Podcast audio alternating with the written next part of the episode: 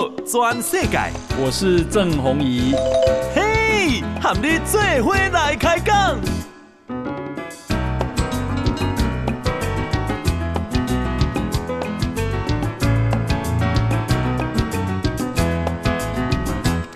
大家好，大家好，大家阿曼，我是郑宏仪，欢迎收听今日的报道全世界哈。先给大家报告天气，明仔载降五度。好，明仔载降五度。中央气象局讲啊，诶，从这个礼拜六开始，今天拜拜五嘛，好，明仔载拜六，东北季风将增强。那台北啊，诶，降五度，高温只剩二十四度，低温只有二十度。高温二十四，低温二十。那未来这三天的天气哈，都大概是这样。那么。诶，沿海系到明仔载，基隆北海岸，还有宜兰花莲啊，大台北的山区，会落雨，好，那局部会有大雨或者是豪雨发生的几率。诶，这个一整天都是凉的，特别是早暗真凉哈。那一定第一个出门要带雨具。第一，容易感冒，尤其现在落雨啊，这个体感温度就更凉了哈。然后啊，台北股市今日落七十七点，哈，今日收盘是一万两千七百五十点，成交量是一千八百五十三亿。那为什么台北股市跌了七十七点呢？最主要是美国股市四大指数全面性的收黑啊，自营商啊卖超十七点一亿。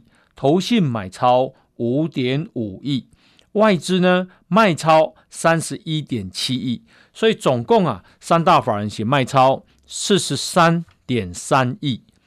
然后啊，代表今日啦贬值了一点九分哈，今日啊收盘诶，就可比金每当换二十八点九七九的台币。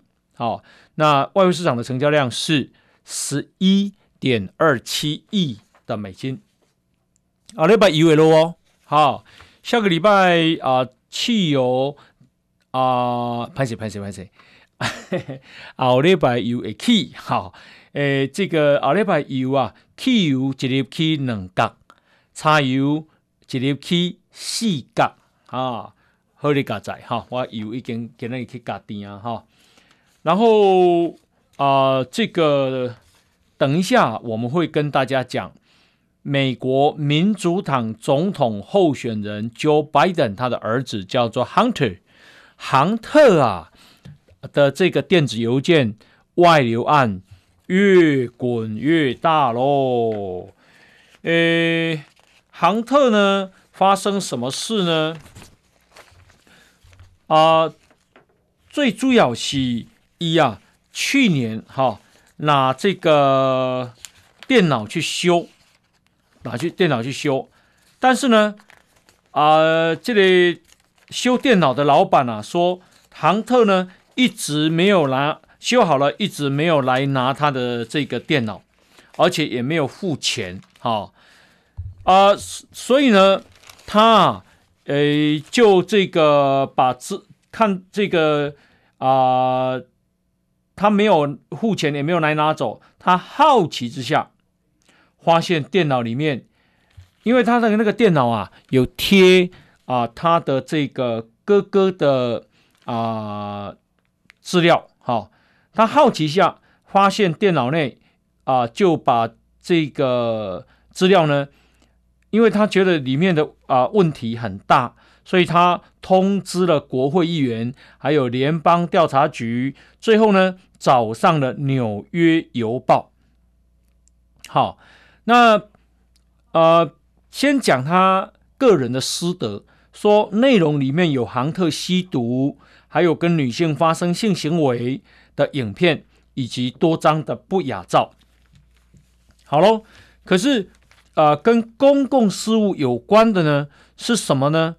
就是啊啊、这个他啊、受雇于乌克兰有一家能源公司啊。那么这家能源公司叫做布里斯马，呃，是乌克兰呐天然气公司，很大那这个呃，布里斯马的第三号人物啊，也就是公司的董事顾问，叫做波兹哈斯奇。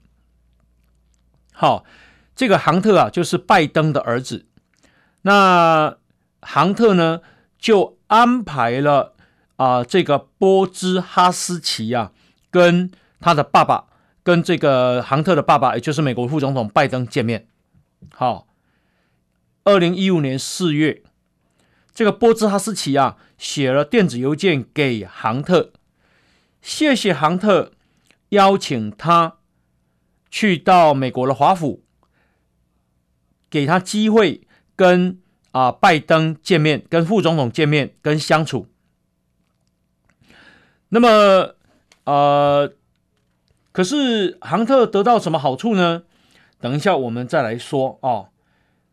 然后啊，这个杭特呢，曾经担任这一家公司布里斯马啊的这个董事。那呃，为什么啊、他有办法这个啊、见到？最主要是，当然他是在里面当董事啊、当时的啊、美国总统啊，奥、巴马任命拜登，哈、说，诶，乌克兰的事情啊、由你来处理。结果呢，这个布里斯马这家公司。说啊，因为拒绝官方索贿，所以被调查。那么，呃，这个结果呢？拜登啊施压以后，啊，负责调查的检察总长竟然被迫去职。那可是啊，拜登用什么啊压力给啊这个乌克兰呢？说。因为本来啊，他们要援助乌克兰，好、哦，我记得没有错的话，好像是要援助四亿多美金。说如果你敢调查，那么啊、我就而且要对他儿子杭特进行侦讯。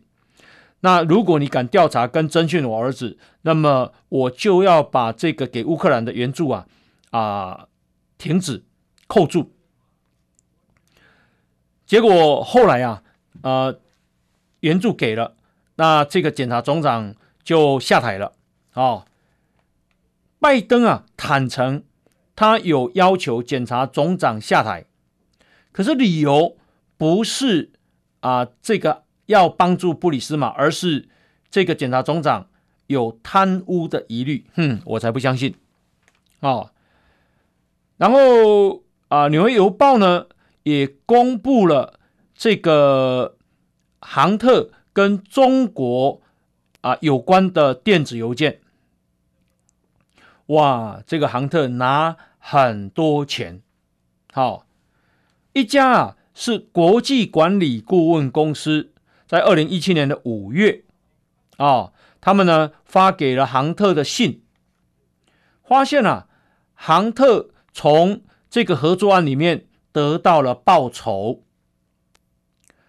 诶，另外啊，这个二零一七年七月，另外一封由杭特写给啊这个一家地产业的财务长董公文的电子邮件啊，杭特写的，说他跟啊中国的华信能源董事长，这是华信能源啊，是中国当时私人的能源公司里面最大的。好，杭特呢，跟这家能源公司啊签了顾问约，签了三年，一年可以拿多少？一年可以拿一千万美金的顾问费，所以三年是三千万美金，九亿台币。要求有够好谈，啊，就因为他爸爸是当时的美国副总统，而且不止这样哦。这个啊、呃，中国华信能源的啊、董事长还跟杭特啊在迈阿密会面，说我们啊要再提出一个更长远而且有利润的安排。那个长远的安排是什么呢？就是杭特跟啊，这个华信能源的董事长叶简明啊，各出资一半，成立一家控股公司。好、啊，这样子，诶，未来啊啊，应该有更多的利润。那么啊，叶简明，可是叶简明啊，在二零一八年被中国逮捕入狱。啊，这个这个案子啊，现在还在发展当中啊。呃，当这个啊电脑维修的这个老板啊，他啊把资料呢给了联邦调查局啊，他在给联邦调查局的时候，他有取走了自己的一个备份，他发现。美国联邦调查局，后来都没有下文，所以啊，他就把资料再给了纽约市长朱利安尼。朱利安尼是共和党的，然后也是川普的好朋友。那也给了啊，《纽约邮报》。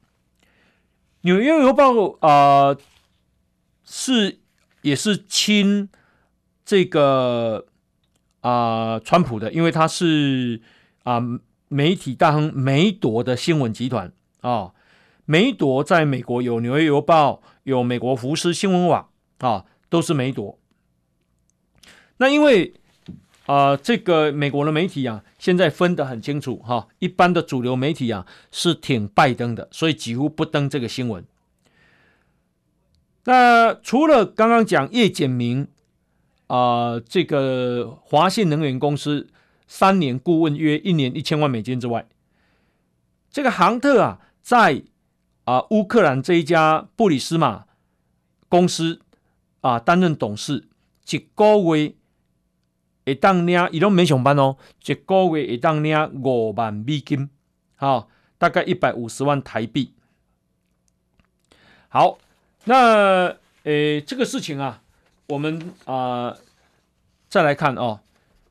那么呃，现在啊，发现说。杭特在信里面说，跟叶简明啊，好的新的合作案啊，他跟他的家人都很感兴趣。他的家人是谁？他的家人就是他爸爸呀，他爸爸是副总统啊，哦，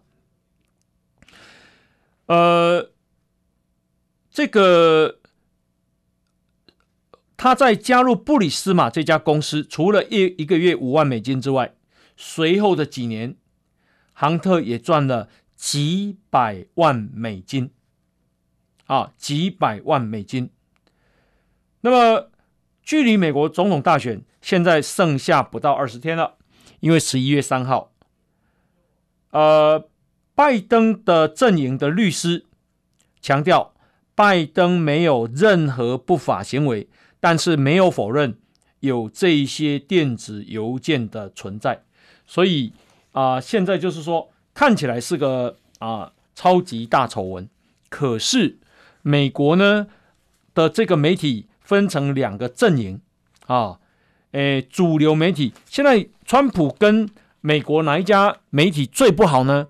跟 CNN 最差，关系最差，因为 CNN 在这个新闻上完全没有报道。至于主流媒体，完全冷处理。《纽约时报》啊，还有《华尔街日报》，因为这两家公司其实是同一个集团。那么啊、把新闻摆的非常的小，跟非常的后面。《华盛顿邮报》啊，说这个是爆料者呢，是川普的私人律师朱利安尼跟川普的爱将巴农啊，了无新意啊。换句话说，冷处理。所以。事情啊会怎么发酵？而且不只是这样哦，Twitter 啊，Twitter 跟脸书啊也不准这个新闻啊使用这个新闻的人转载。那所以奥巴马非呃不是，对不起，川普非常的生气，说，哎，他要处理这些啊这个媒体。好，后那的相关的新闻呢、啊，等一下啊再跟大家报告。来，我们先休息一下。全世界郑弘仪喊你最伙来开讲。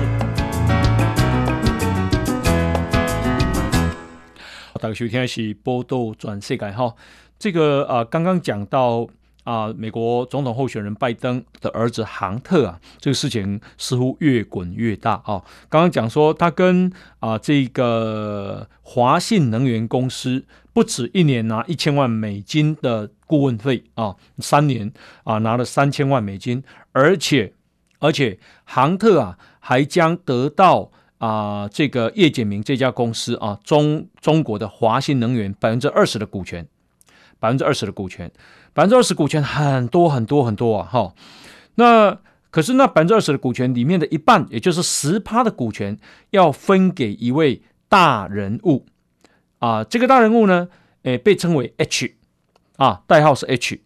目前呢、啊，各方正在追查谁是 H 啊啊。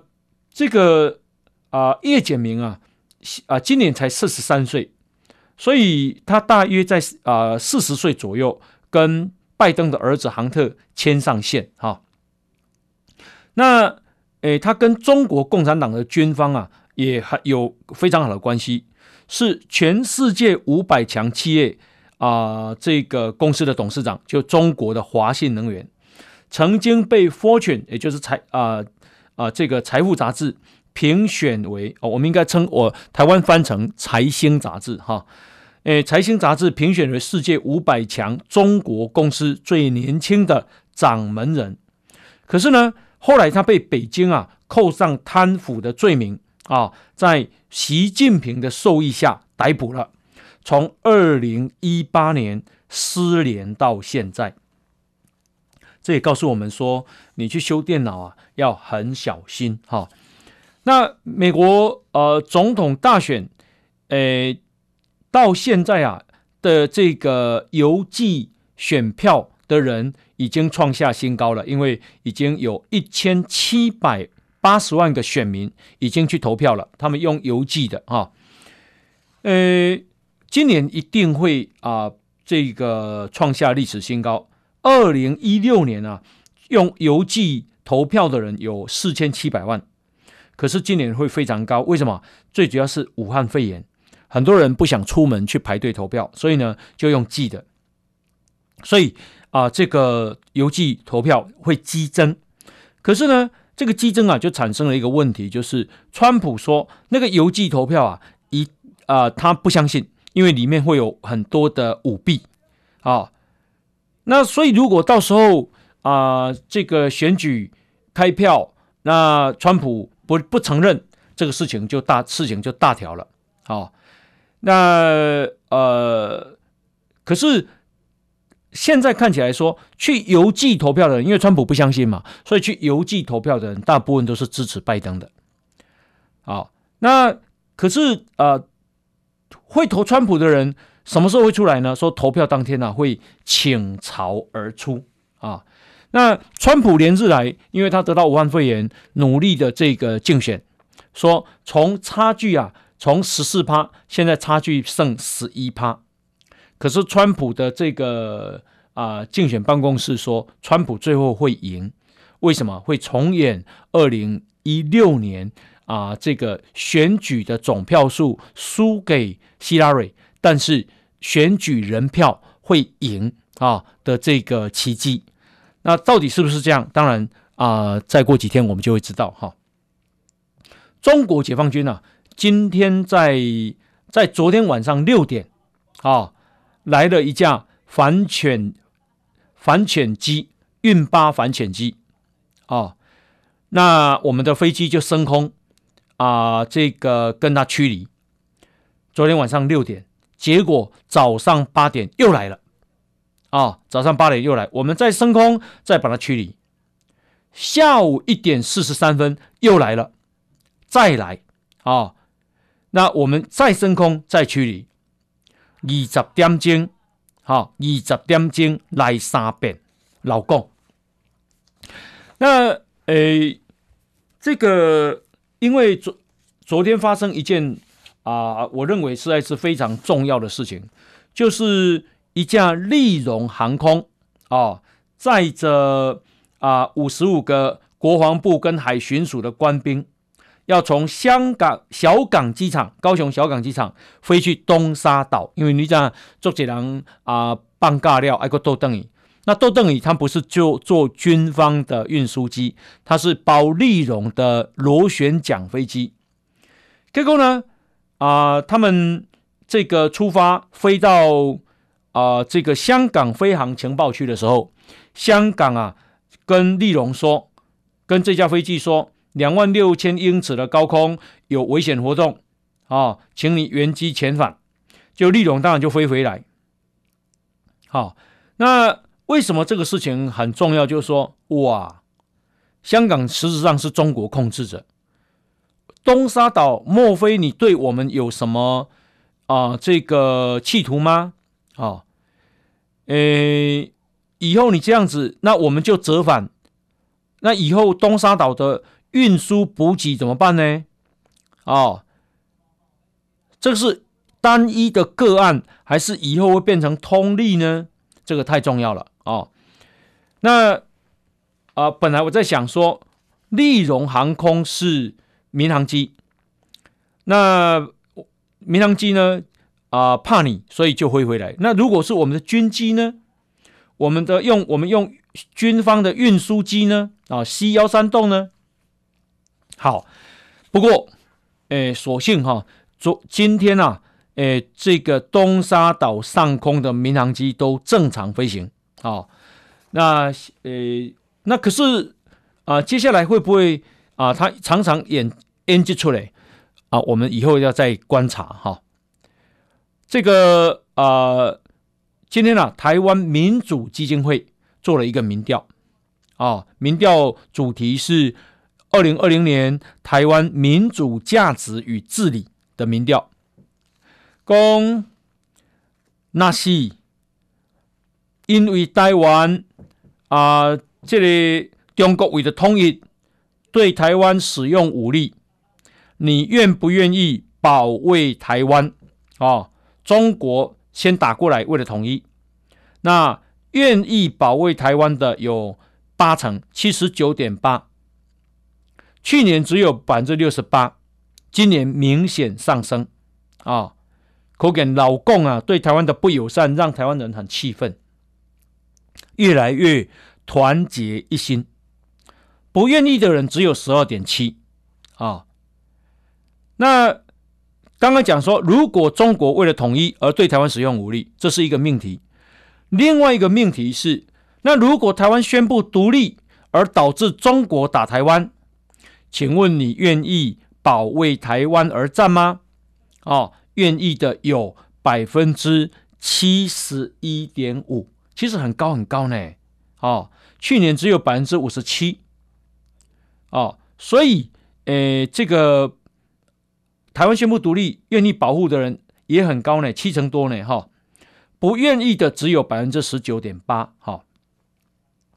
那，诶，政党倾向里面偏民进党的民众比较愿意保卫台湾，比较不愿意保卫台湾的。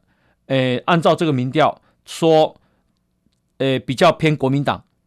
啊，然后在四十岁以上，好，好，那诶，因为这个民调啊是讲民主治理，哈，这个民调里面又有一个命题是民主，当然有一些问题，但还是一个很好的制度，最好的制度，同意的人高达百分之七十九点七，八成。不同意只有九趴哦，那对台湾的民主政治你满意吗？满意的有六十四点四趴，不满意的只有二十八点五趴，所以这个还是蛮高的了哈、那对台湾未来的民主政治，你悲观还是乐观？说乐观的有六十三趴，悲观的只有二十七趴哈。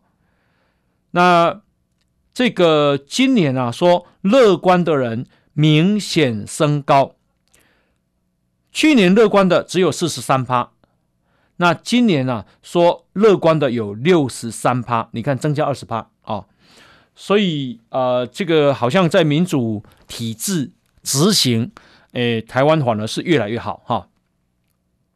可是老共的可恶就在这里，今天发生一件事情，这也是很重大啊，很大条。有一个香港律师叫黄国同，他发起了让流亡到台湾的香港年轻人啊、他们有一个工作可以做，能够生存下去，所以他开了一家餐厅，叫保护伞啊。这家餐厅的名字叫保护伞，专门修笑香港的少年郎，你要做工课。结果呢，他们今年四月十六正式开幕，他起码都要做半半年。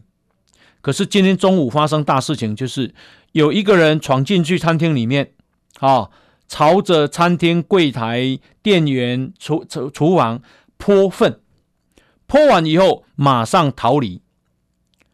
那因为实在是太突如其来了，所以呢，大家啊都反应不过来，啊，只好宣布。今天、明天暂停营业，因为必须要清理。那泼粪的人是谁？哦，他是一个身穿黑色帽 T、戴口罩的人。然后，诶，他因为全身都包住了，看不出来长相，所以啊，泼完就跑。所以现在其实不好查啊，不好查。那这个店家呢，已经跟警方报案了。这无论如何，一定爱给抓掉，这些太可恶了哈！就是不让你营业就对了哈！我相信他应该是亲中派，要不然就是被指使的。好，大家收听的是报道全世界，来我们休息一下。报道全世界，郑弘仪喊你最伙来开讲。这个中国啊，十四亿四千万人啊，国民所得一万美金的市场是全是啊，这个核子武器哈。呃，还记得啊，这个香港啊，在反送中运动的时候吗？这个美国 NBA 火箭队的总经理叫做摩瑞，这个摩瑞啊，他呢也就啊推文声援香港反送中，结果啊，结果啊，这个。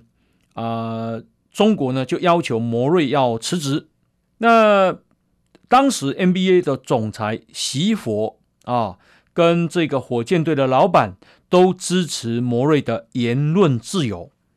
那结果中国就把 NBA 的转播停掉，停了一年啊，最近才开始播。结果摩瑞啊，今天宣布请辞了。如果你问我，我认为。他应该是受到压力了啊，因为啊、这个 NBA 估计说一年啊，他们损失了，因为这样损失了四亿美金，一百多亿台币。哈、啊，诶，表面上跟这个没有关系，说是这个季后他打进季后赛成绩不理想，哎，打进季后赛就了不起了呢，哦、而且他的对手是湖人队嘞。好、那针对莫瑞辞职。央视的北京中央电视台体育频道的发言人今天说，企图伤害中国人民感情的言行都要付出代价。啊，莫莫瑞，你一路好走吧，很可恶哈。那，诶，中国的霸道。再看另外一件新闻，中国啊驻加拿大大使叫做丛培武，他呢？在啊，这一个加拿大时间的今天啊，就十五号，好，诶，警告加拿大政府啊，要求加拿大政府停止提供政治庇护给香港的示威者。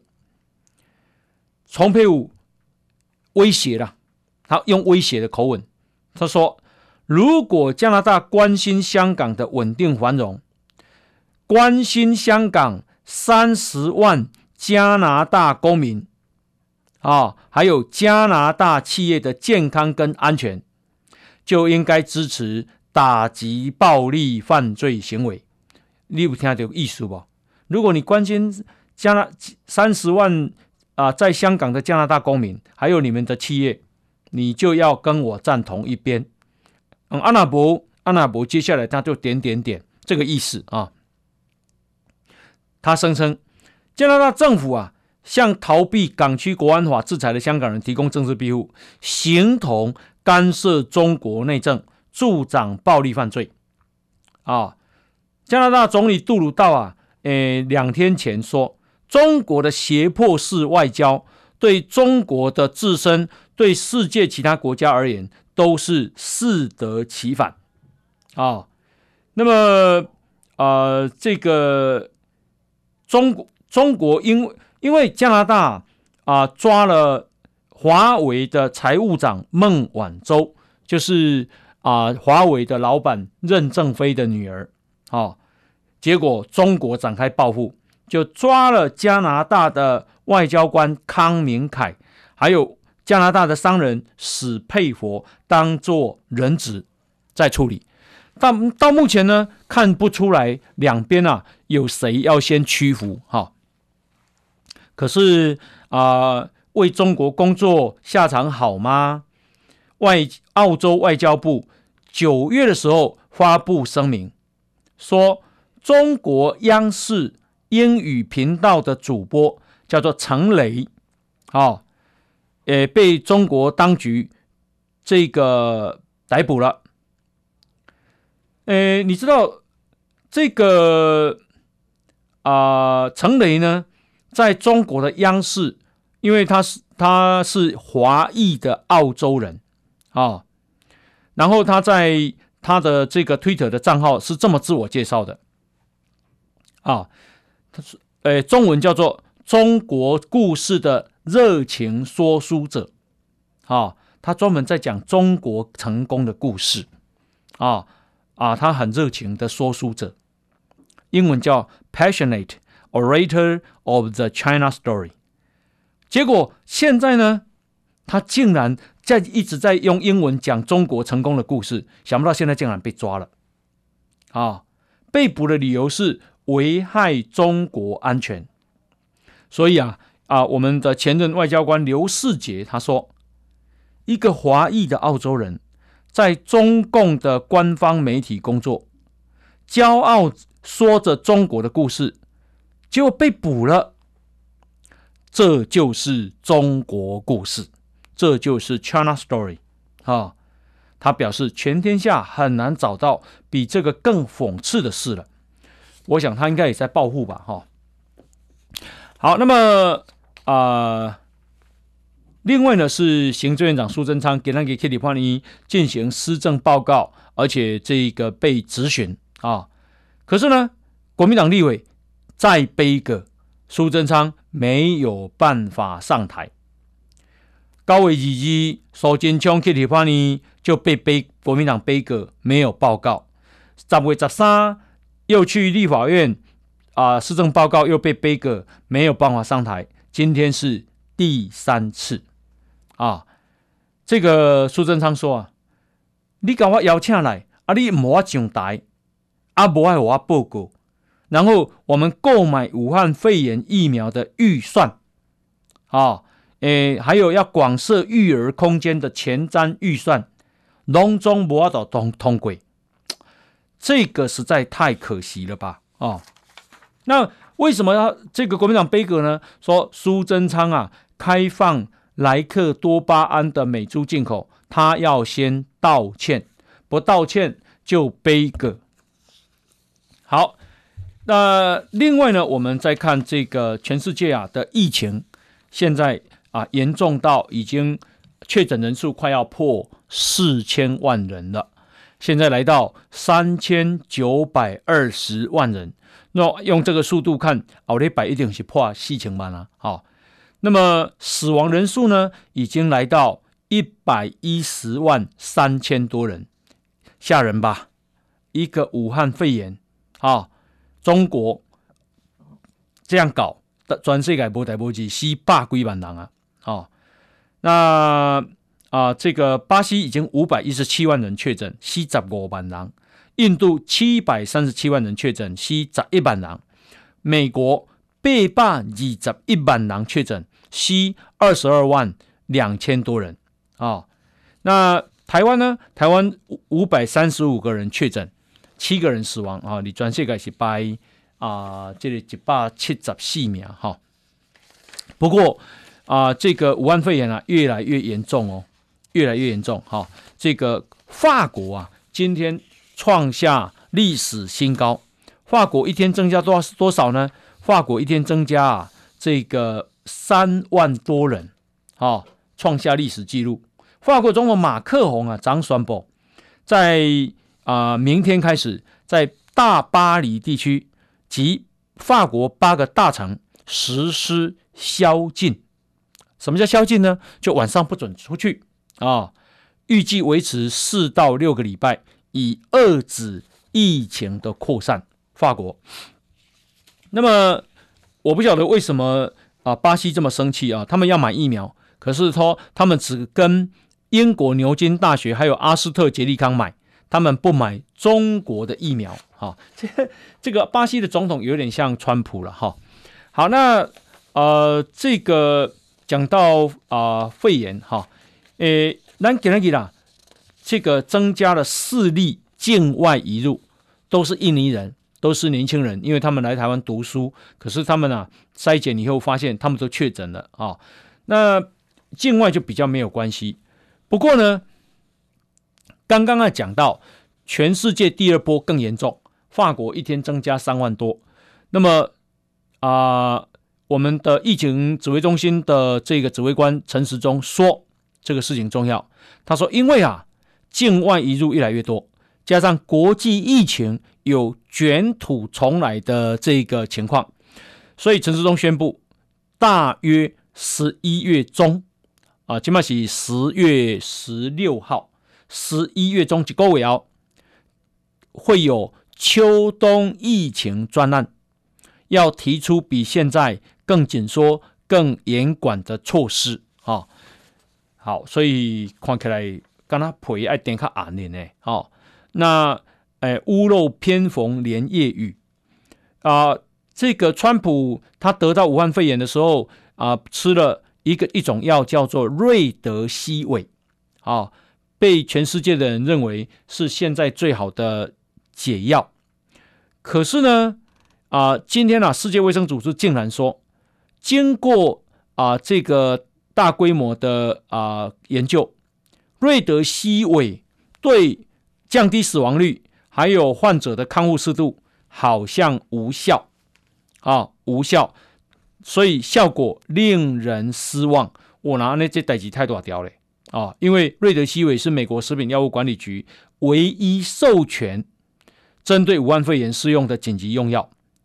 那生产瑞德西韦这家公司啊，说，呃，其实他们三项临床试验证明都很好，所以他们对世界卫生组织的这个说法表示质疑。哈，世界卫生组织啊，因为这个偏中国，所以有时候这种宣布可能跟商机有关，所以是现在都不不知道怎么相信了。哈，大家收听的是报道全世界，来，我们先休息进广告。波道转世界，郑弘仪喊你最伙来开讲。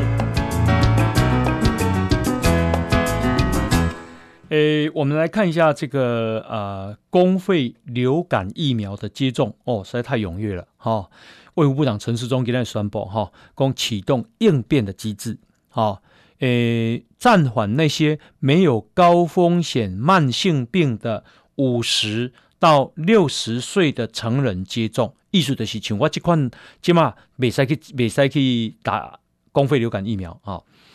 啊，因为从十月五号开打以来啊，到十四号，总共全台湾已经有两百七十三万六千人去接种了。好，那六十五岁以上的上剂，五十至六十四岁嘛，足济人去去进去接种。可是啊，这个这些人比较强壮哈，所以先暂时先暂缓。